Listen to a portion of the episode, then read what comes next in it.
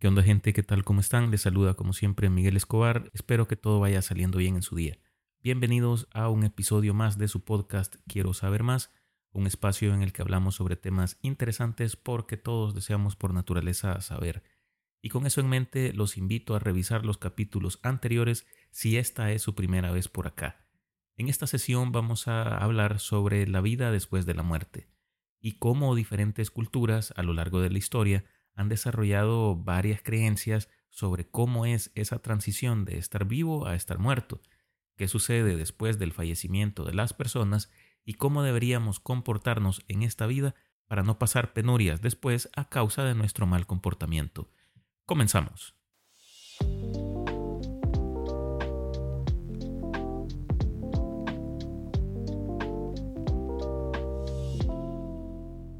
La cuestión de la vida después de la muerte ha sido un tema central en la religión, la mitología y la filosofía, quizá desde que se fueron creando cada una de estas, con lo que se ha ido generando un amplio espectro de perspectivas y debates, y esto parece ser una de esas cosas inherentes al ser humano.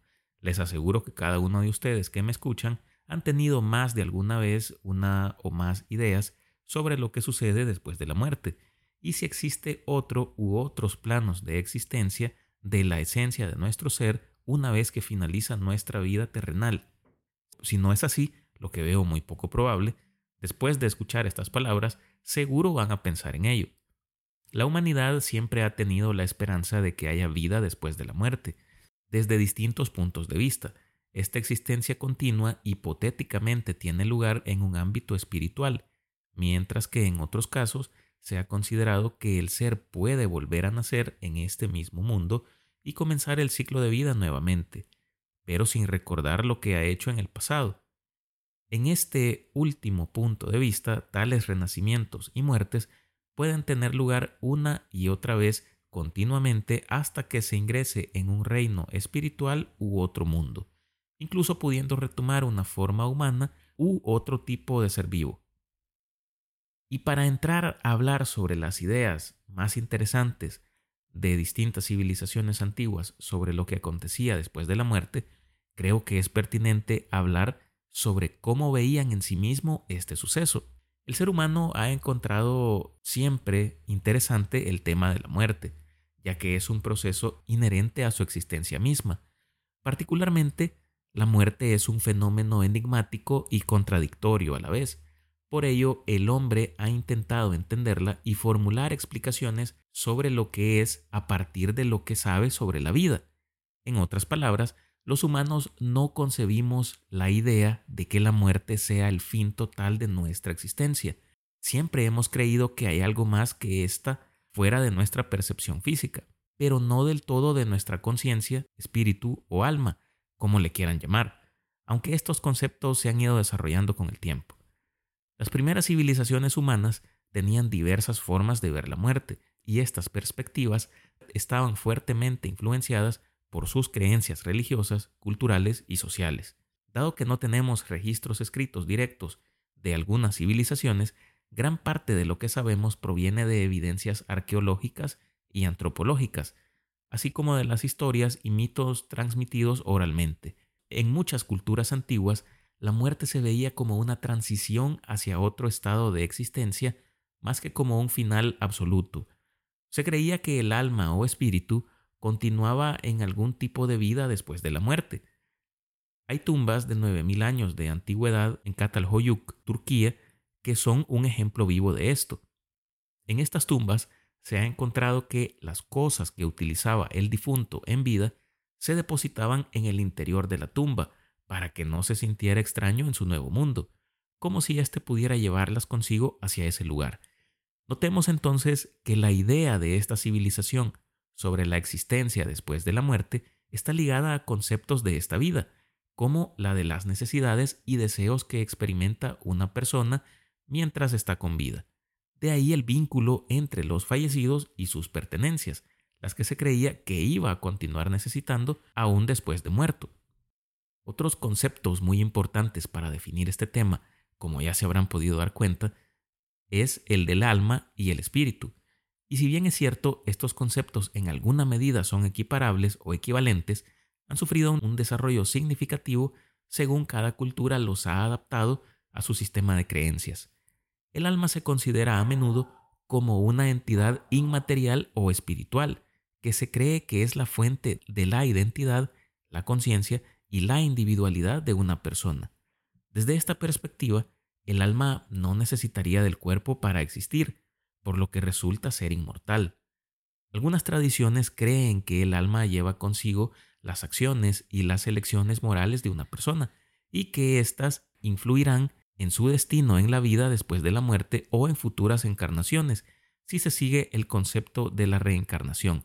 Todo esto me recuerda a aquel capítulo de Los Simpson en el que Bart le vende su alma a Milhouse y cómo se preocupó por recuperarla ya que en sus sueños había perdido una parte de sí mismo. En la antigua cultura egipcia, el concepto de alma era central en su comprensión de la vida después de la muerte. Los egipcios creían en varios componentes del ser, incluido el Ka, es decir, la esencia vital, y el Ba, el espíritu o alma, que sobrevivían a la muerte y continuaban en el más allá. La preservación del cuerpo a través de la momificación y la construcción de tumbas y templos funerarios estaba relacionada con la creencia en la necesidad de proporcionar un lugar para el alma después de la muerte. En las culturas de la América precolombina, los aztecas y los mayas también tenían nociones de un componente espiritual que trascendía la muerte. En estas civilizaciones se creía que el alma tenía un papel en el mundo de los dioses y podía ser influenciada por los eventos terrenales, como rituales y sacrificios. Todas estas civilizaciones tenían la creencia de que al morir, el alma de las personas pasaba a habitar en un sitio al que los vivos no podían entrar. El destino final de los muertos egipcios variaba según su conducta y la manera en que eran juzgados por los dioses, específicamente por el dios Osiris. Este juicio tenía lugar en el Duat, que era una especie de reino intermedio entre el mundo de los vivos y el más allá. En el juicio, el corazón del difunto se pesaba en una balanza contra la pluma de la verdad, simbolizando la evaluación de sus acciones y el equilibrio moral. En el judaísmo, las creencias sobre la vida después de la muerte han evolucionado a lo largo del tiempo y pueden variar según las interpretaciones y las ramas del judaísmo que se trate. Sin embargo, en general, el judaísmo tradicional ha enfocado su atención en esta vida terrenal más que en la vida después de la muerte. En el Antiguo Testamento de la Biblia hebrea, las creencias sobre la vida después de la muerte no están desarrolladas en detalle. La atención se enfoca en la relación de la humanidad con Dios y en la observancia de las leyes y los mandamientos. Existe un concepto de algo llamado Seol, esto aparece ocasionalmente en el Antiguo Testamento como una especie de reino de los muertos o lugar de sombras, pero no se proporciona una imagen completa de lo que allí sucede. En la mitología griega, la concepción de la vida después de la muerte estaba asociada principalmente con el inframundo, un lugar llamado Hades. Los antiguos griegos creían que después de la muerte las almas se dirigían al reino del Hades donde serían juzgadas y experimentarían una forma de existencia posterior. El Hades no era una morada exclusivamente buena o mala, más bien era un lugar donde las almas tenían diferentes experiencias según sus acciones y circunstancias en vida, pero sí hay que decir que estaba dividido en dos partes principales. Primero los campos elíseos, reservados para los héroes y aquellos que habían vivido vidas virtuosas, era un lugar de dicha y felicidad donde las almas podían disfrutar de una existencia tranquila, y por otro lugar se encontraba el Tártaro, donde habitaban aquellos que habían cometido crímenes atroces o desafiaban a los dioses. El Tártaro era un lugar de castigo en el inframundo. Se dice que era un lugar oscuro y terrible donde las almas eran sometidas a tormentos eternos. Para los aztecas, el alma de las personas fallecidas habitaba en el Mictlán.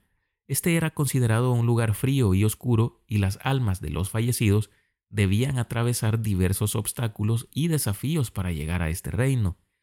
El viaje al Mictlán estaba lleno de pruebas y rituales que debían ser superados. Uno de los desafíos más conocidos era cruzar un río llamado Chiconahuapan, que estaba lleno de peligros. El difunto también tenía que pasar por nueve regiones diferentes, cada una con su propio conjunto de pruebas. Como se habrán podido dar cuenta, todas estas creencias tienen algo en particular, y es el hecho de que encasillan a la figura del espíritu o del alma en un lugar reservado para ella una vez que la existencia física de la persona ha concluido. Pero esto no es así en la creencia hindú, pues acá la vida después de la muerte está ligada al concepto de reencarnación y al ciclo del karma. El hinduismo sostiene que el alma, conocida como Atman, es eterna y que pasa por múltiples ciclos de nacimiento, muerte y renacimiento, en diferentes formas de vida, ya sean humanas, animales o incluso deidades, dependiendo de las acciones acumuladas en vidas anteriores. Después de la muerte, el alma se desliga del cuerpo y se embarca en un nuevo nacimiento, en función de su karma acumulado en vidas pasadas. Este karma se refiere a las acciones y sus consecuencias que determinan la calidad y las circunstancias del próximo renacimiento. El objetivo es mejorar el karma a lo largo de las vidas para avanzar hacia una mejor situación en futuras encarnaciones. En el cristianismo, como sabemos, después de la muerte hay tres caminos, el cielo, el infierno o el purgatorio. Pero hay que ser francos en una cosa, y es que la Biblia no hace referencia en ninguna parte a la existencia de un infierno como tal o una descripción de este lugar, sino más bien se refiere a que aquellas personas que incumplan ciertos mandamientos o cosas por el estilo tendrán un castigo eterno. No fue sino Dante Alighieri el que se tomó la libertad de describir este lugar. A la iglesia le gustó tanto la descripción como para asustar a los pecadores y así se popularizó. La Divina Comedia, la obra maestra de Dante Alighieri, se considera como una de las obras más importantes de la historia literaria mundial. Y no es para menos. Esta trilogía aporta una gran contribución a nuestra visualización del más allá. Dante describe ampliamente el cielo, el infierno y el purgatorio. En la Divina Comedia se define el infierno como un pozo de nueve círculos entrelazados y en cada círculo se castiga a los que cometen un pecado distinto, y el castigo se hace más pesado a medida que se desciende. El poeta describe los castigos dados y los sufrimientos de una forma muy conmovedora.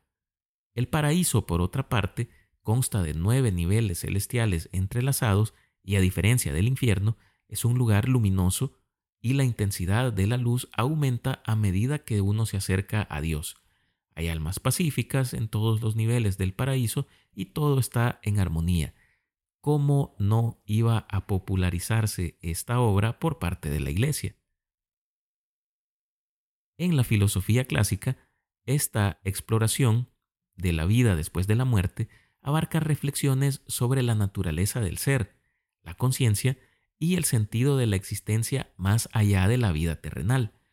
Platón, con su teoría de las formas, abarcó la idea de inmortalidad del alma, que influyó a muchos pensadores posteriores a él, incluso podríamos decir que a la religión cristiana, ya que durante sus primeros días tuvieron auge algunas de sus ideas, ya que complementaban algunas nociones del cristianismo de buena manera, como por ejemplo la naturaleza de Dios, el alma y el mal, adoptados por San Agustín de Hipona, creándose así una especie de doctrina llamada neoplatonismo.